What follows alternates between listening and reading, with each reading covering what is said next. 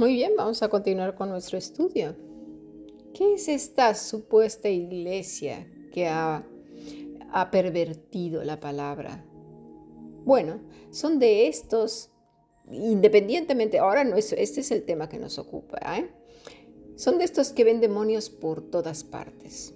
Los ven en las caricaturas, en las películas, en los refrescos, en las canciones, en los rincones sucios de las casas, en donde hay polvo, detrás de los matorrales, en los zapatos, en el viento, en la ropa, en las sábanas, en las cortinas, en un logotipo. Lo ven por todas partes. Pero son incapaces de ver los demonios en los falsos profetas y falsos maestros y falsos de todo que dicen una sarta de herejías tremendas. Ahí sí que no son capaces. ¿Por qué? Porque no conocen las escrituras y también porque las han torcido. Son de aquellos, ¿verdad? Estos que dicen que son profetas, que más que otra cosa son adivinos, confundiendo lo que las escrituras dicen con la palabra profeta, que es uno que habla la palabra de Dios, lo que ya está escrito. No, es que Dios le vaya a dar una revelación nueva. ¿eh? Dicen que ven el futuro y lo que Dios va a hacer. No tiene ninguna lógica entonces para ellos la fe. Queda completamente fuera Hebreos 11.1, en donde dice que es pues la fe, la certeza de lo que se espera, la convicción de lo que no se ve, ¿verdad? Porque por ella alcanzaron buen testimonio los antiguos. Esto queda fuera. Fuera para ellos. La fe no sé cómo la consideran, pero si Dios continuamente les está diciendo hasta dónde están las llaves, o si va a pasar fulano un examen, o si va a ir bien en el viaje, es que no, no entiendo dónde está la fe para ellos. ¿Dónde queda Juan 17:20, donde Cristo dice, mas no ruego solamente por esto, sino también por los que han de creer en mí por la palabra de ellos? ¿Qué está diciendo con la palabra de ellos? No de una adivinación, ¿eh? es el Evangelio, es la sana doctrina que es Cristo mismo. ¿eh? Ora por los que han de creer sin haber visto nada. Por ejemplo, lo que le dice a Tomás en Juan 20, 29. Jesús le dijo, porque me has visto, Tomás, creéis, bienaventurados los que no vieron y creyeron. Pero ¿qué es lo que creyeron? Lo que el Señor dice en su palabra, no lo que estos charlatanes están diciendo. Por tanto, estos charlatanes, estos falsos eh, maestros, estos adivinos, anulan la fe de la escritura, diciendo que Dios les dice cosas. Además, añaden al canon, es decir, a lo que ya está escrito, porque lo que está escrito, escrito está, no hay más. El hombre debe descansar en lo que el Señor ya ha dicho. Mira, Apocalipsis 22, 19 dice, y si alguno quitare de las palabras del libro de esta profecía, Dios quitará su parte del libro de la vida y de la santa ciudad y de las cosas que están escritas en este libro. Estas personas se la están jugando con el Señor si no se arrepienten pronto. ¿Por qué? Porque aquí ya estamos viendo su sentencia. Van a ir a dónde? Al lago de fuego. ¿Por qué? Porque están adulterando, están diciendo que Dios les dice cosas cuando o por ignorancia o por de su propia imaginación o porque han sido mal enseñados o porque los guía un espíritu. ¿Y qué espíritu es ese? Pues es el espíritu del error, como dice Pablo a Timoteo, ¿verdad? Ya está el hombre, el espíritu de error. ¿Y qué es ese espíritu de error? Pues Satanás. Por tanto, no hay más profecía que la que Dios ha dado ya. Paralelamente entonces ha surgido cantidad de personas diciendo que Dios los ha llevado al tercer cielo o al infierno para que avisen al mundo lo que ha de venir. El relato entonces de Jesús con el rico y Lázaro en, en Lucas 16:30 donde nos dice, él entonces dijo, no, padre Abraham, pero si alguno fuere a ellos de entre los muertos, se arrepentirán. Mas Abraham le dijo, si no oyen a Moisés y a los profetas, tampoco se persuadirán, aunque alguno se levantare de los muertos. Jesús es muy claro. Tenemos la escritura desde Génesis hasta Apocalipsis. Todo aquel que practica estas cosas, es decir, la adivinación, diciendo que es profeta, diciendo que es un siervo de Dios, diciendo que es un ungido que Dios le está hablando, le guste aceptarlo o no, es un adivino y está pecando.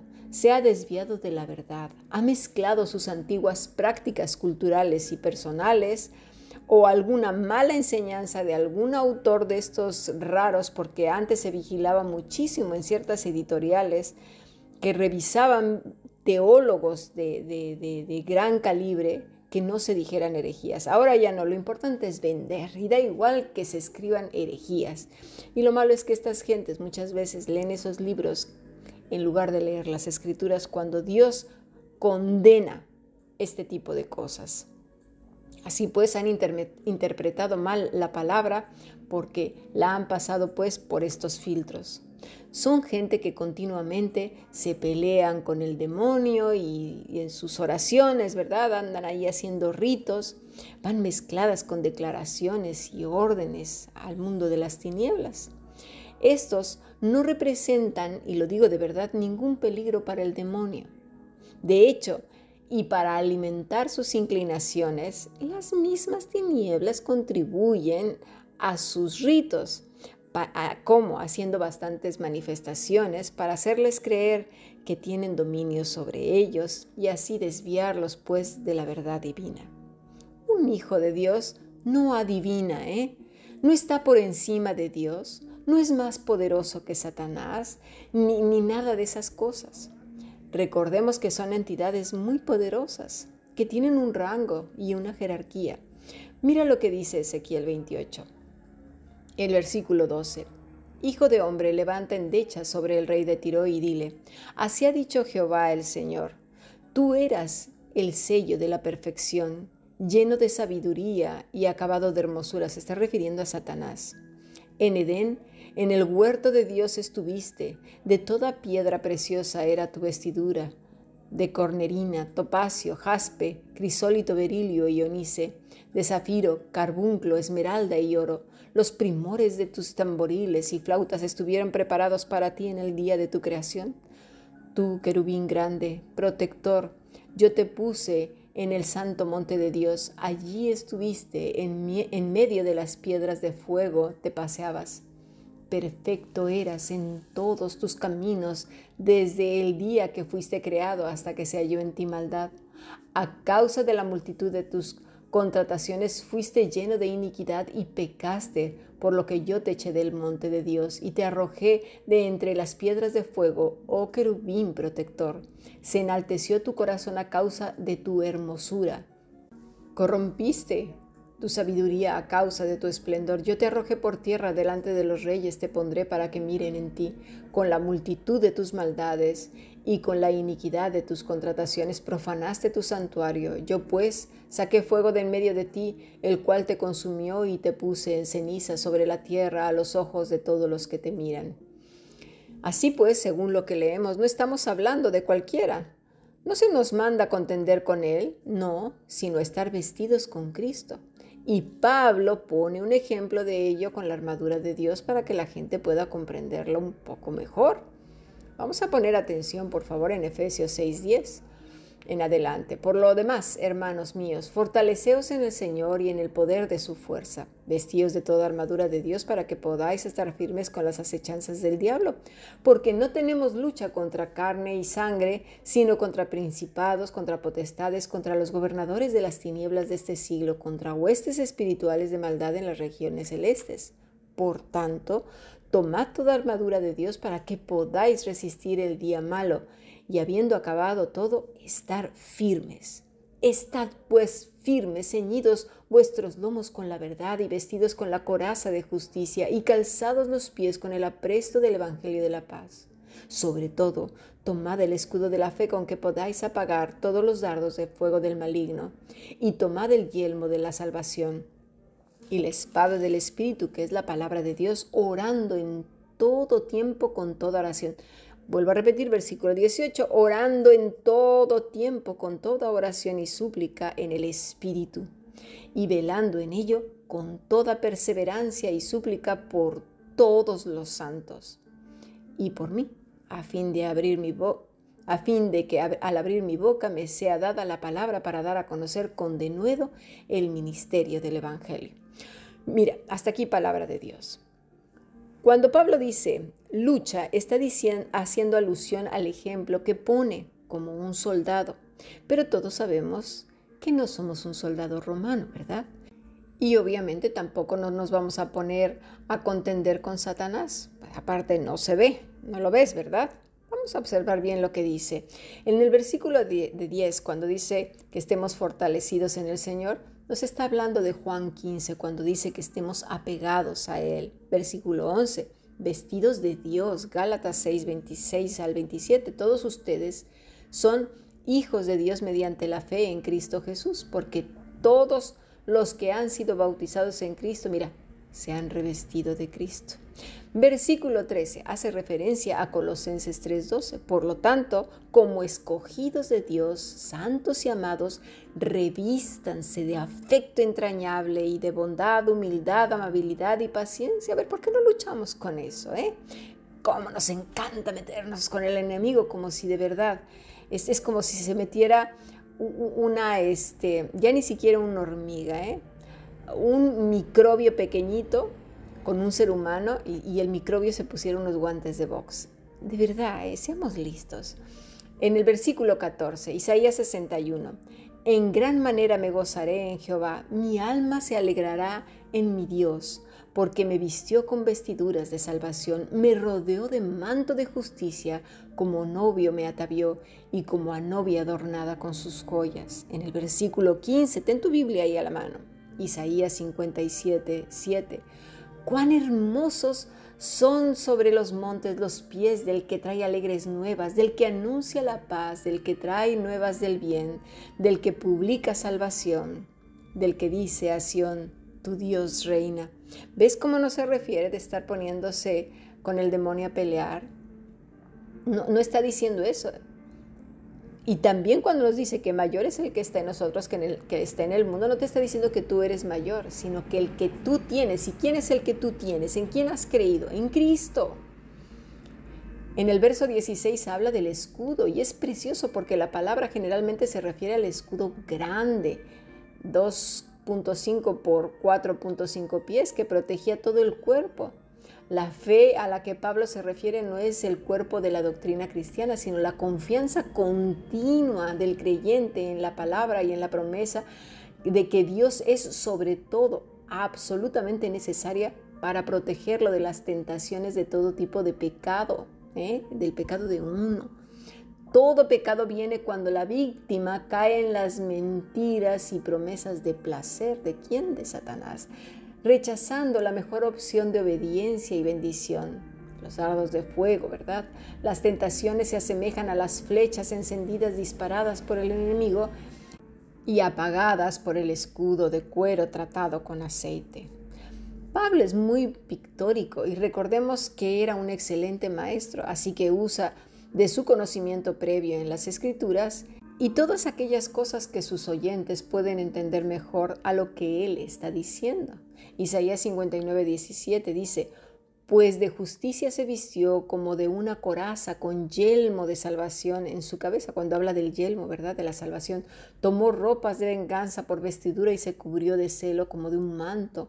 Cuando entonces habla de este yelmo, también lo menciona en 1 Tesalonicenses 5:8, pero nosotros que somos del día seamos sobrios, habiéndonos vestido con la coraza de fe y de amor y con la esperanza de salvación como yelmo. Usa el mismo ejemplo, ¿verdad?, de la coraza, pero este es de fe y de amor. Ya lo explicamos en la conferencia, he aquí yo vengo pronto. En la primera, este sábado la tendremos en directo a partir de las 6, si no me equivoco. Todos son ejemplos para que el alumno entienda y no para que lo tome literal, para que sea vestido de Cristo fuerte, bien nutrido de Él. Así podrá resistir todo lo que pueda venir, pero jamás de entender que hay que entrar en un plano espiritual que Dios ya de antemano había prohibido. Mira, Levítico 26. Y la persona que atendiera encantadores o adivinos para prostituirse tras ellos, yo pondré mi rostro contra tal persona y la cortaré de entre su pueblo. Santificaos pues y sed santos, porque yo Jehová soy vuestro Dios, y guardad mis estatutos y ponerlos por obra, yo Jehová que os santifico. El Señor es muy claro. Todo aquel que aunque diga que es recontracristiano, pero anda diciendo que Dios le dice cosas o, oye voces, o tiene que ir al psiquiátrico o está metido en el mundo de lo espiritual o tiene una fantasía muy grande. No hay más palabra que la que ya está escrita. Levítico 19:31. No os volváis a los encantadores ni a los adivinos, no los consultéis contaminándoos con ellos. Yo Jehová vuestro Dios. Y en este punto dirán, sí, pero Cami, ellos dicen que son cristianos y hablan la Biblia y dicen cosas súper espirituales, hasta los ojos se les van al cielo y el corazón les vibra. Mira, también los demonios, ¿eh? No hay que olvidarlo.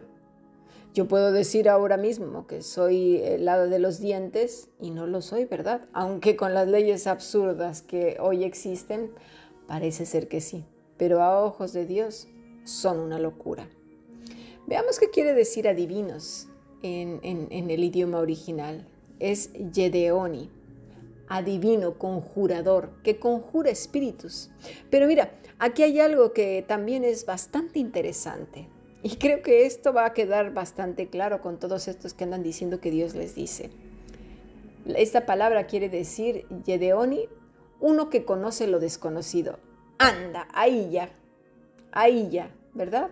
Eso es que Dios le dijo, es que Dios me dijo. Y esto es precisamente todos los que supuestamente son profetas de Dios. No hay nada que Dios quiera que los hombres sepan que no esté ya contenido en las escrituras. Lo escrito, escrito está. Génesis hasta Apocalipsis. Todos absolutamente todos los que dicen, Dios ahora me está diciendo que serás un gran predicador o una gran no sé qué y que hablarás a las multitudes o este niño yo estoy viendo en él ahora mismo que será el profeta del Altísimo.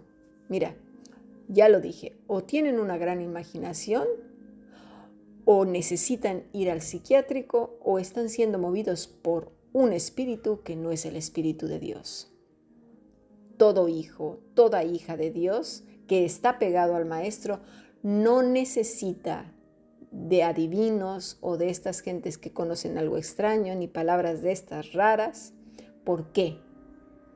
Porque es guiado por el Espíritu de Dios en todos los días de su vida para agradar al Padre, para glorificar a Dios en todas las cosas por medio de su Hijo Jesucristo, en todo lo que sucede en la vida, ya sea adversidad, peligro, desnudez, hambre, aflicción, enfermedad, persecución, tristeza, alegría también, abundancia también.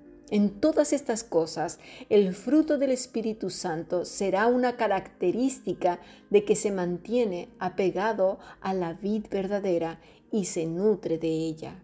Por lo tanto, no necesita ni consultar con nadie, ni nada de nada, porque ha creído, todo lo que en la palabra de Dios está escrita y descansa.